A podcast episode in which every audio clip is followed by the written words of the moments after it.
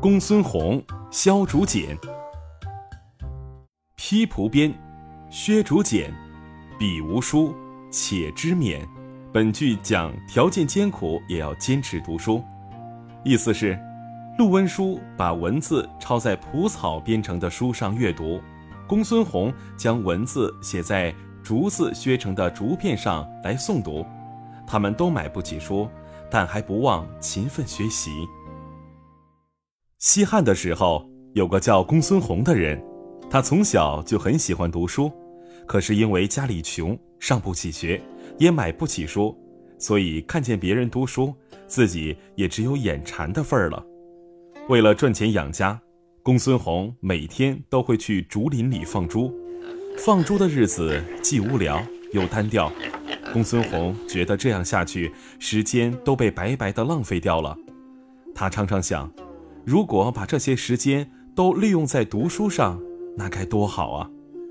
有一天，公孙弘正在竹林里放猪，远远的看到有一个年轻人在砍竹子。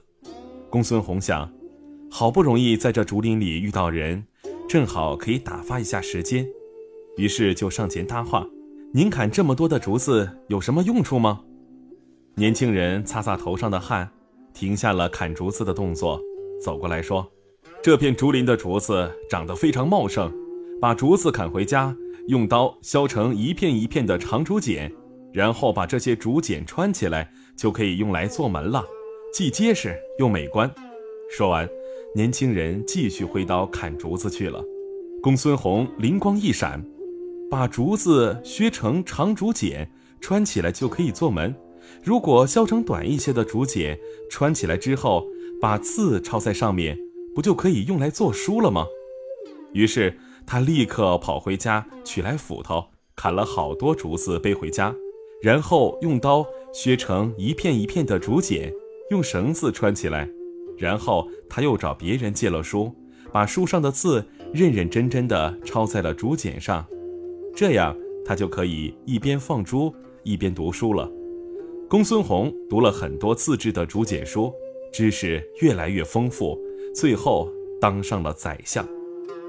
披蒲编，削竹简，笔无书，且知勉。本句讲条件艰苦也要坚持读书，意思是，陆温书把文字抄在蒲草编成的书上阅读，公孙弘将文字写在竹子削成的竹片上来诵读。他们都买不起书，但还不忘勤奋学习。